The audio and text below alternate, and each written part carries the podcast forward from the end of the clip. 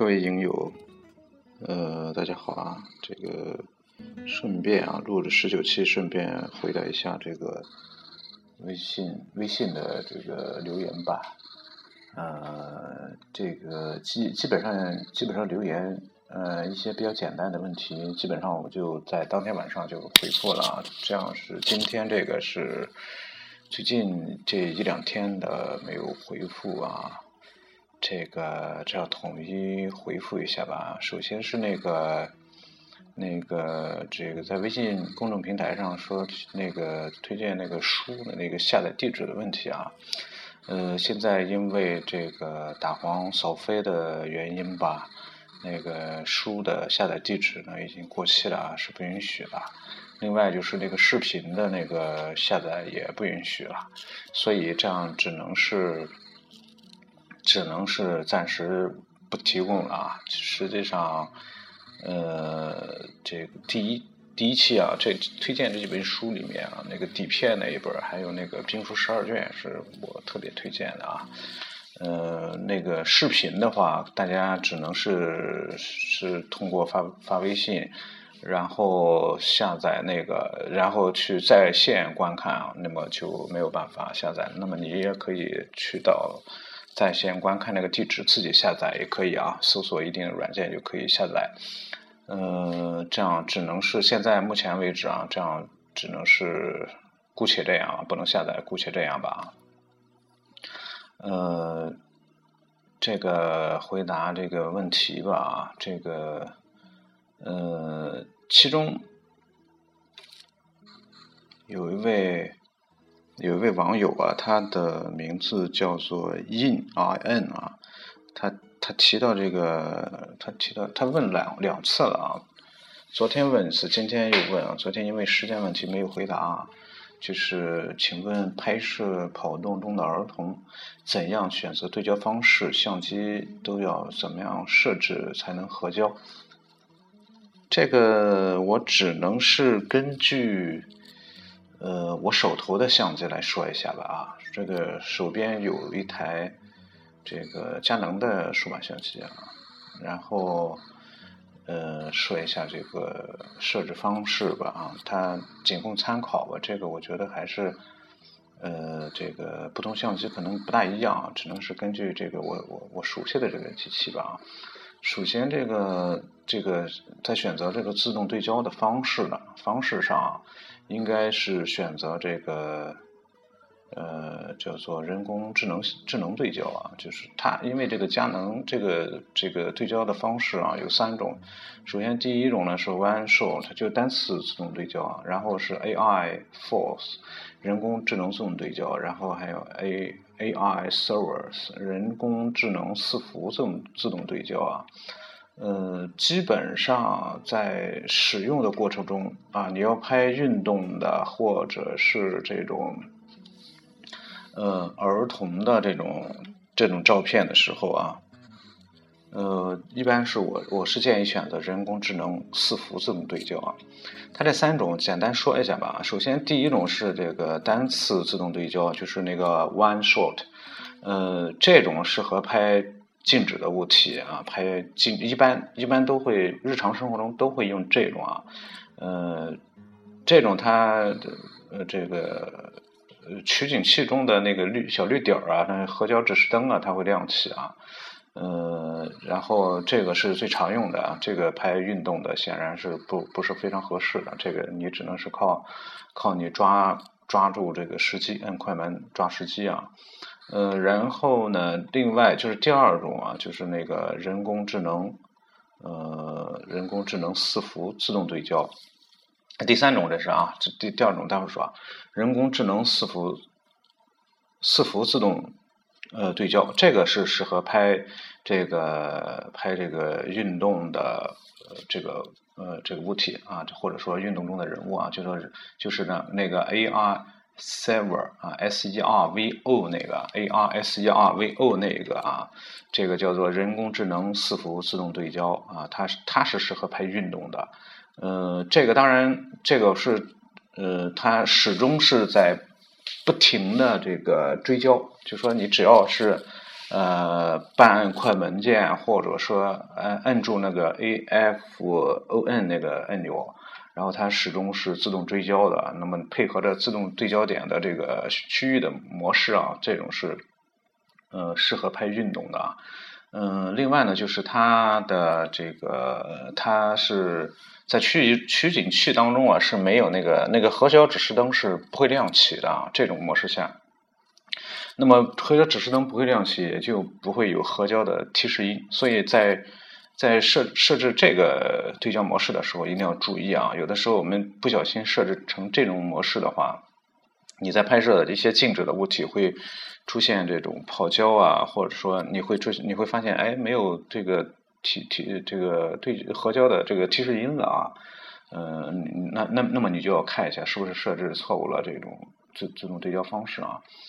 嗯，然后最后一种啊，就是所谓的第二种啊，就是说可自动切换自动对焦模式的人工智能自自动对焦方式，就是那个 AI F O C U S Focus，A A R F O U C S 那个人工智能自动对焦。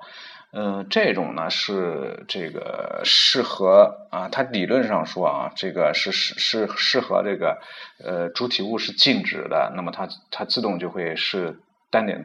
呃，单次对焦啊，但是如果这个人一动的话，那么这个时候就自动转转换成这个人工智能四幅自动对焦啊。理论上说是是非常智能的一种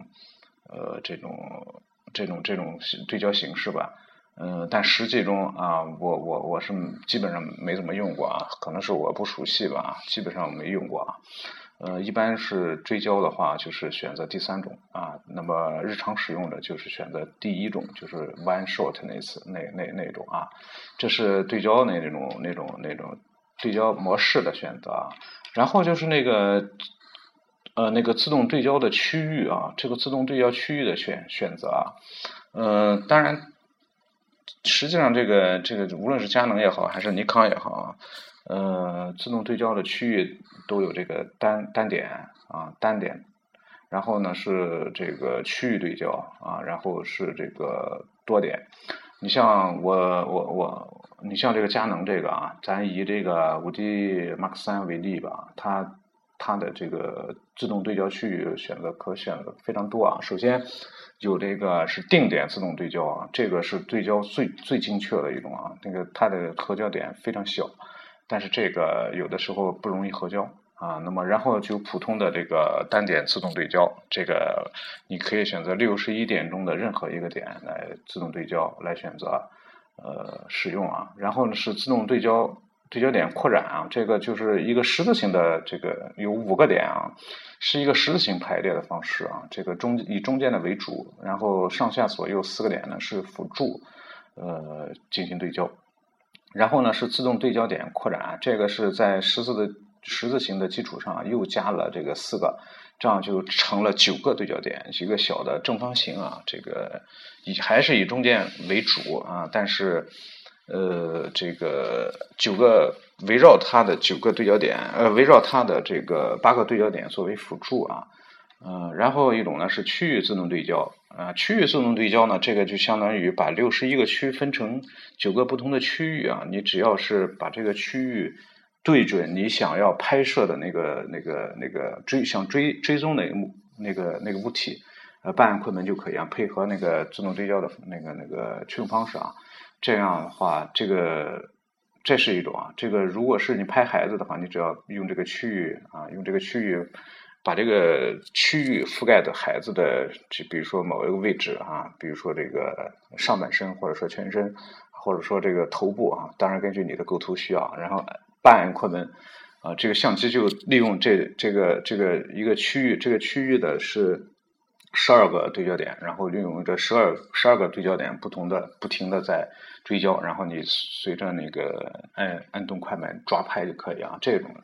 这是一种啊，然后最后一种呢，就是六十一点自动对焦啊，选六十一点自动选择自动对焦，这个什么意思呢？这个就是最常见的，就是普通小数码用的那种。你选择这种，就相当于那个这个这个傻瓜相机啊，所有的对焦点都不显示了，这个就完全交给相机啊，这个相机会自动选择对焦点。如果是你对自己这个呃，这个这个没有把握的话，你可以选择这种啊，选择这种对焦模式啊。嗯，然后呢，你配合的那个呃，这个就是那个对焦方式啊，然后就可以呃保证这个基本上能够保证啊那个被摄体的一直是在呃对着被摄体这个对焦的。那么配合着这个呃五 D 三的其他呢，你像那个一些对焦的精细的微调。可以实现这种非常准确的对焦啊！这个是当我后来拿到五 D 三看五 D 三的说明书之后啊，发现这个五 D 三比五 D 二相比的话，实在是这个对焦系统实在是进步，实在是是实在是太大了啊！嗯，关于这个尼康啊，尼康这个，因为最近呢，我们并没有用这个尼康的机器啊，也只能是以我以前的那个经验吧啊，以前的那个经验是用过 D 八零和 D 九零啊，这两个机器都是比较老的机器，呃，那个好像是有一种印象中好像有一种叫三 D 矩阵什么什么对焦我忘了啊。当时这个尼康的对焦系统，当时吹的也是比较牛逼的一种系统，呃，尤其是它的追焦是非常具有智能的这个这个智能化的一种呃追焦，但是因为它限于它这个对焦点比较比较少啊，所以在使用的过程中并不是那么方便啊，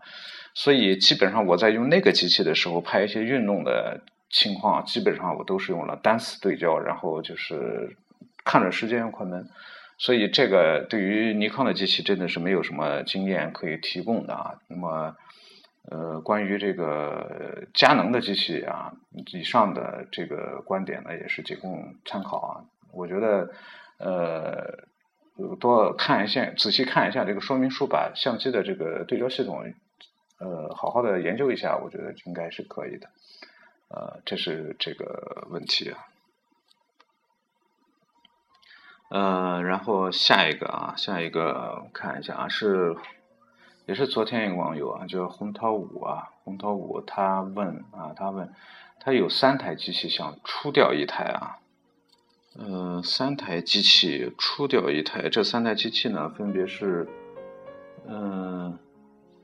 ，RX 一百，富士的 X 一百，呃，然后是理光的 G2。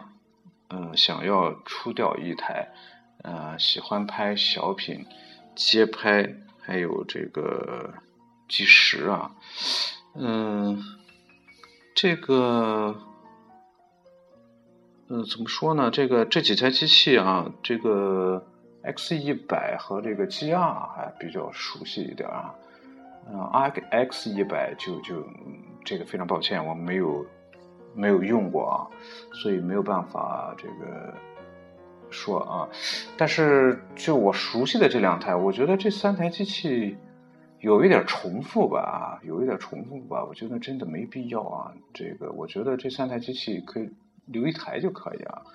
我喜欢拍小品、拍这个街拍的话，呃，我觉得这个相机的反应速度啊，然然后对焦速度应该是首要考虑的。X 一百不知道啊，这个我我我不好说啊。这个对于这个 X 一百和 G R 的话，我更加偏向于呃 G R。这个 X 一百它确实是呃外形上啊，包括它的这些操作呀，确实非常棒啊，包括它成像也非常棒啊。但是它的那个这个对焦啊，我这这这，我觉得这个这个还是欠欠一点啊。然后就是这个快门速度啊。千分之一秒也确实有点低啊，嗯，当然我没有长时间用过啊，所以也不好说啊。是，但是这这个这个我我个人意见啊，如果非要出掉一台的话，我觉得可能 X 一百吧，啊，如果我的话，我可能出掉 X 一百吧，这个，嗯，也是仅供仅供参考吧。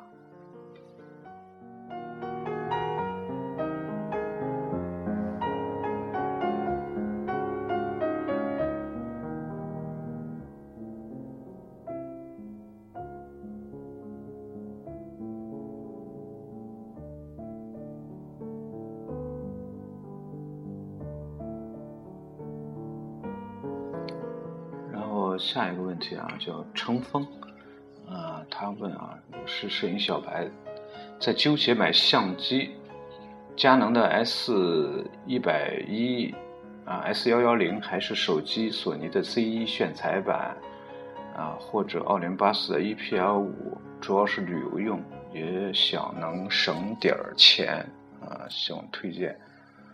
呃，这个如果是看用途的话，这个这三个相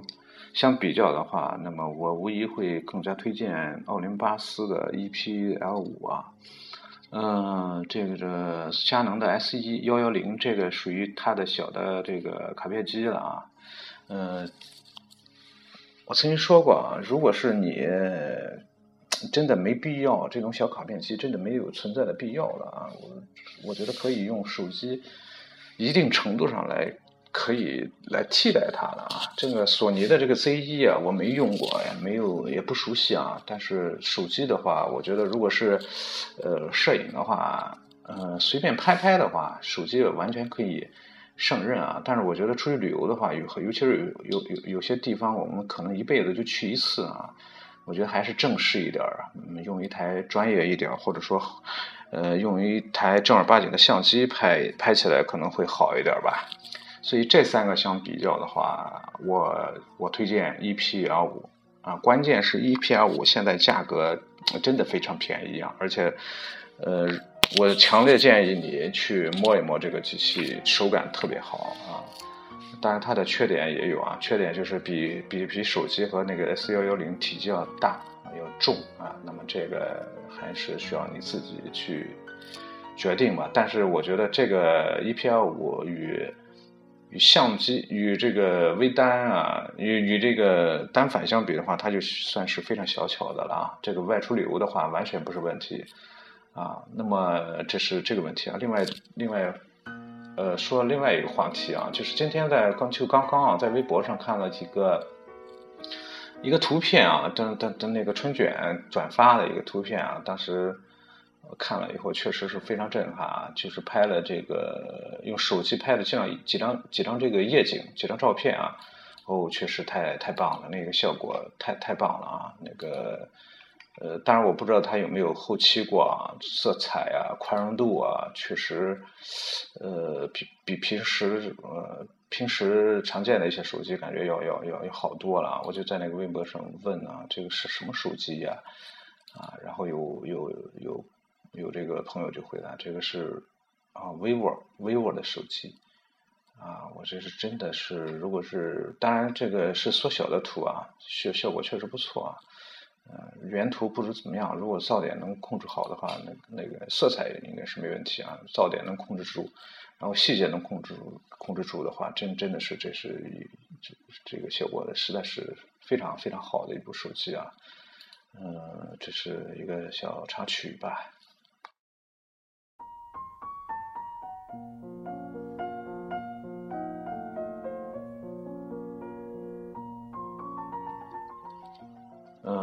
继续啊，四零四 Not Found 的这个影友问 R E X R X 一啊和阿尔法七加三五怎么选？只就三十五来说，呃，这个我不知道你你这个选择是是怎么样选择？是备机吗？啊，是不是还是呃是这个主要的机器呢？如果是你没有单反的话，那么在这这两台小的机器当中选择的话，那么我选择啊，我个人偏向于阿尔法七加三十五啊加三十五的镜镜头。那么阿尔法七这个呃这个全画幅这个系列啊，现在目前来看啊，呃这个三五这个镜头啊，这个焦段是非常棒的，但是。光圈有点有点大了啊，光圈有点小了啊，就是二点二点八大光圈，呃，稍微有点小了。如果能做到二二点零的话，那就太棒了啊！这个组合确实是啊，一个黄金组合。呃，这个现在二点八这个价格还不是很便宜啊，在性价比上要要要低一点啊，要低一点。如果是你没有单反的话，那么我就强烈推荐你阿尔法七加三十五的镜头啊，这个呃。是正儿八经的玩法吧？啊，这因为这个阿尔法七属于这个啊，这个微单链嘛，微单嘛，它可以换镜头。而 R X E 呢，虽然是一个非常高级的卡片机啊，它是全画幅，呃，成像当然也没问题啊，但这个机器呃我见过，但是没有把玩过啊，所以我对它的对焦速度怎么样，我我也不清楚啊。呃，具体的成像呢，应该也没什么问题啊，看看 JPEG 格式是没有问题的啊。呃，但是反应速度我不知道啊，就说这个从这个对焦啊，这个存储能力啊，相机菜单呀、操作呀等等这方面我不是很清楚。嗯，但是但是，呃，这个机身的手感、操作感，我觉得应该都没有 Alpha 七好啊。所以，如果是你作为这个主力机器的话，我推荐阿尔法七加三十五毫米啊。呃，如果是呃你有单反了啊，有单反需要一台背机或者是这个随身机，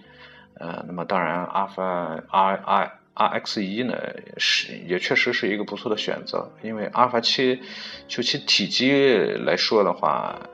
基本上和单反比单反要小，但是也也也也差不多啊。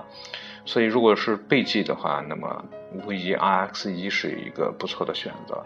呃，但是 R X 一确实，呃，我我个人感觉啊，当然我不知道你你你什么样什么情况啊，我个人感觉就是它，呃，这个价格啊，价格太贵了啊，性价比太低，呃，当然你如果是这方面没有问题的话，那么你可以选啊 R X 一啊，也是应该是一个不错的选择。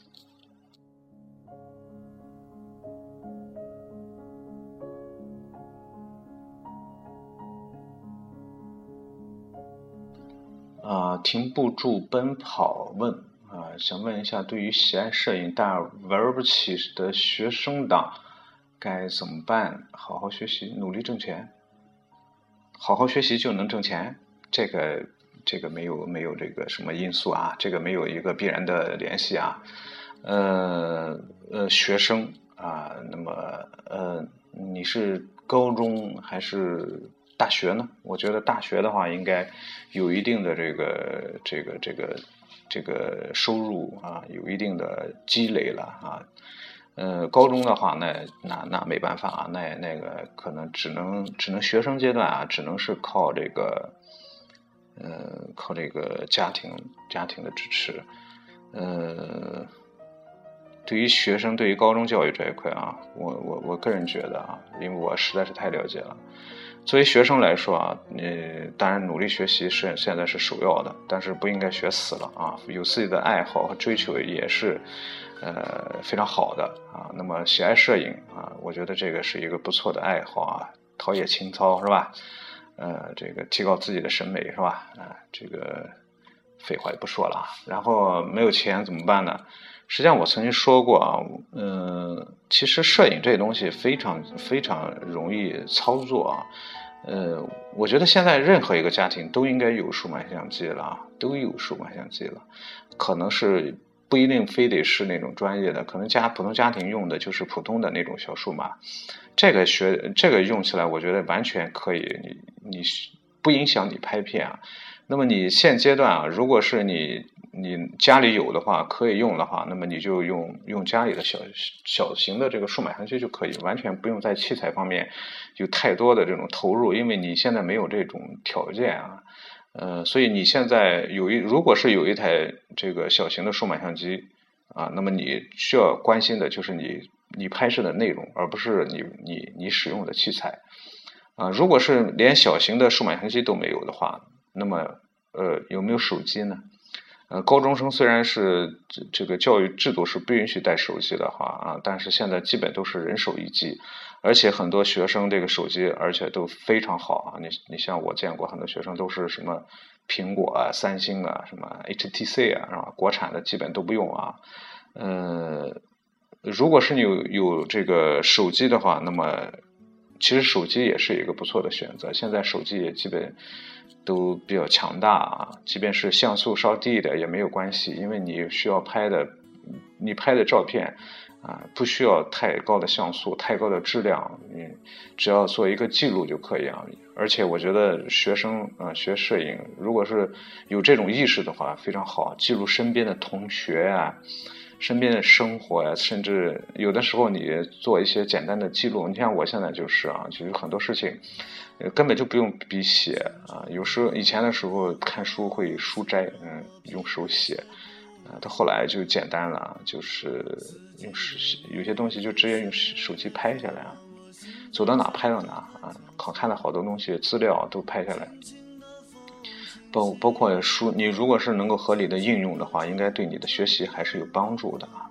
嗯，所以说其实没有相机，有手机也可以啊。那么你关注的是你拍什么东西？拍你的同学，拍你的老师，拍你的教室，拍你的学校，拍你的校园，是吧？呃，拍你们之间的活动，你们的这这这个这个生活啊，学习。啊，这个都都可以啊，我我觉得这个阶段你应该更更加关注的是你你拍摄的内容，而不是你用什么东西来拍。那么将来有了有了这个经济基础，无论你上大学也好，还是没有上大学也好啊，那么作为一个爱好摄影的人，时刻的关注自己周围的人事和环境，这个是首先。也是第一位的啊，而不应该去在意用什么器材。将来有了经济基础呢，你再可以开始开始考虑啊。将来赚了钱，有了钱了，有了工作，有了工资，或者说父母的得到父母的支持，然后再考虑买买好一点的相机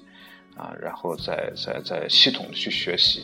啊。那个那个技术的东西始终是容易的，而拍摄的这个内容始终是始终是最难的啊。这个也就是说，呃，拍什么是最难的。而而这个用什么拍和怎么拍，相对来说是是简单的，啊，那么那么你如果是长时间的去去不断的去关注生活，去观察，提高自己的这种审美和眼光，呃，我觉得将来一旦有了好的器材，你能够拍出非常非常好的照片，所以我觉得你现在这个阶段，呃，首先还是应该好好学习啊，当然这个这个吐槽几句，就是说学习好不一定将来混得好。啊，对中国的教育制度，高考明天就要，明天就要这个，这个孩子们就要高考了。这个高考目前来看，还是一条中国几千年来像科举一样，是几千年来是中国是是是我们普通老百姓往上面走的一条一条捷径吧。呃，所以还是应该好好学习吧。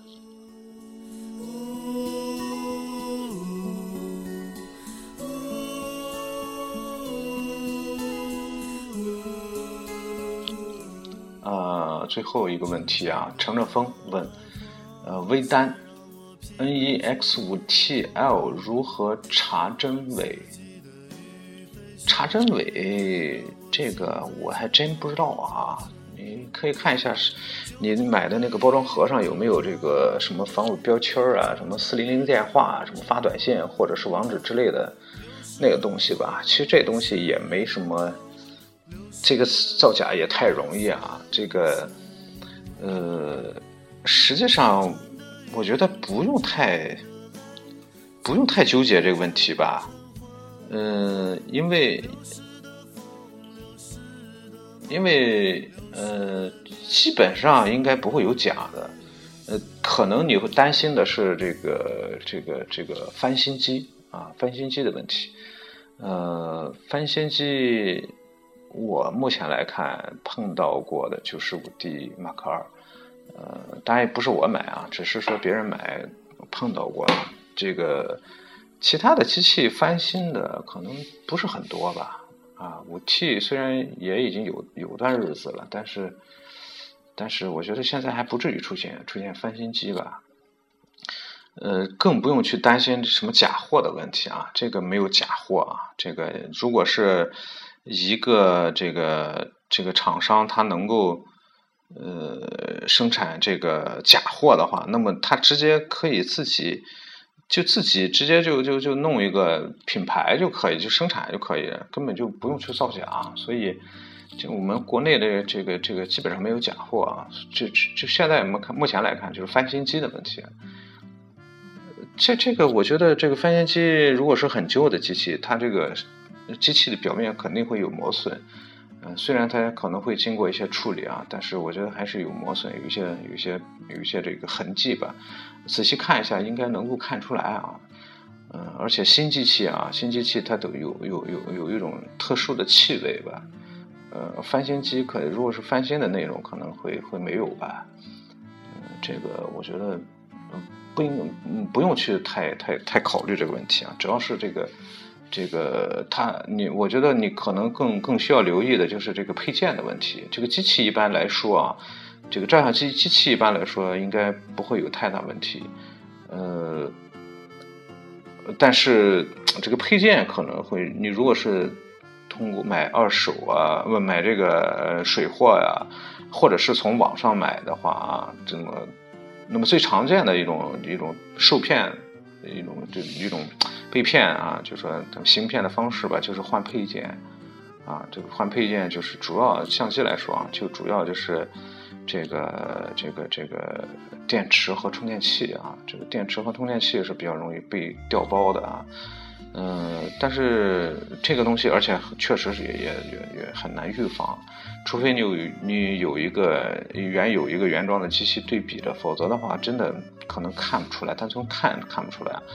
嗯，但是大部分有一个规律吧，充电器这东西来说，可能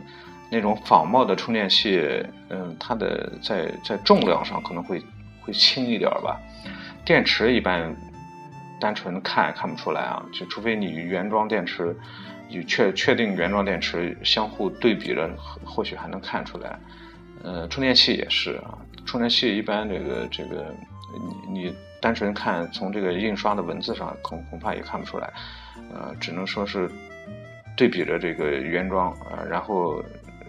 掂一掂，对比着分量啊，可能会有区别吧。呃，这个。只要不是太老的机器，我觉得机器本身都不会有太大问题，啊，不知道能不能帮到你啊？嗯，这是这是所有的问题吧？基基本上其他问题基基本上都已经呃回答过了啊。这个近期的这个终于是有有几天比较轻松的日子了，所以。今天晚上睡觉也比较晚了，呃，别的也没什么可说的了，基本上就这样吧，呃，非常感谢大家的关注吧。好了，今天晚上到这儿吧，各位，拜拜。